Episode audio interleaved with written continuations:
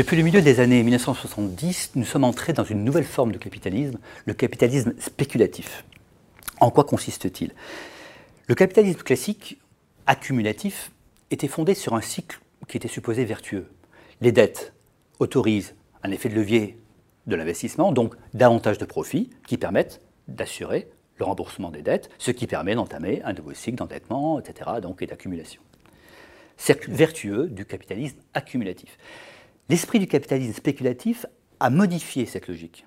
Il dit, même si les profits ne sont pas en rendez-vous, la valorisation future des actifs investis peut atteindre un tel niveau que les dettes qu'on consent aujourd'hui pour les réaliser deviendront comme négligeables demain. L'exemple le plus connu, euh, celui de l'immobilier. Euh, on peut investir dans l'immobilier, on peut s'endetter euh, même si on a une très faible assise financière, parce qu'on espère que la valeur du bien acheté va tellement s'accroître que les dettes ne seront pas un problème. Et le souci du profit, du remboursement de la dette n'est pas premier. Ce qui est premier, c'est l'anticipation d'une plus-value et donc d'une sorte d'avenir prodigieux qui permet une surévaluation extraordinaire des actifs. Bien sûr qu'un tel esprit spéculatif a toujours existé dans le capitalisme, même accumulatif. Mais il restait marginal. Au mieux, il servait de, stimulant aux échanges euh, sur les marchés. Euh, au pire, on, disait que c'était la conséquence de dérives cupides, que la sagesse des marchés euh, ou des régulateurs était supposée corriger. Or, le capitalisme spéculatif, c'est tout autre chose. Son moteur, c'est l'esprit spéculatif.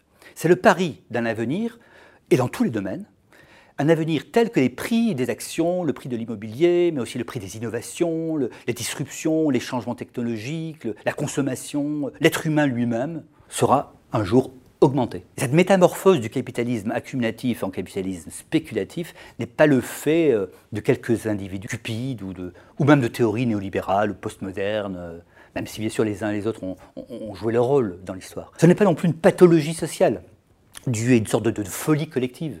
Le capitalisme spéculatif se présente aujourd'hui au contraire comme un système de très rationnel qui obéit à une rationalité mimétique. Si tout le monde croit que tout le monde croit que les actifs vont continuer à monter fortement, ben, leur prix augmente fortement en effet.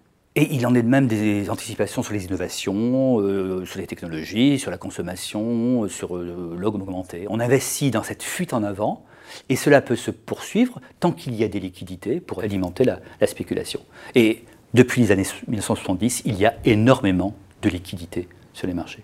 J'essaie de montrer dans, ce livre comment la transformation du financement, notamment des retraites, il y a un demi-siècle maintenant, a modifié complètement le financement de l'économie, et de proche en proche, les objectifs et l'organisation des entreprises, la manière de travailler, la manière de consommer, et finalement jusqu'aux mentalités de l'homme contemporain qui est devenu profondément spéculatif. Nous vivons dans un monde où chacun, depuis le trader jusqu'au modeste consommateur sur Internet, répond à la même logique selon laquelle le passé, la dette n'ont plus d'importance parce que le futur la disruption, vont produire des sources de profit incroyables et des jouissances nouvelles. Ainsi, on a, on a multiplié les microcapitalistes en tout genre, qu'ils misent soit massivement sur les, subprimes, ou euh, modestement sur les bitcoins, ou la sous-location de son appartement, ou, les ventes lucratives sur le bon coin.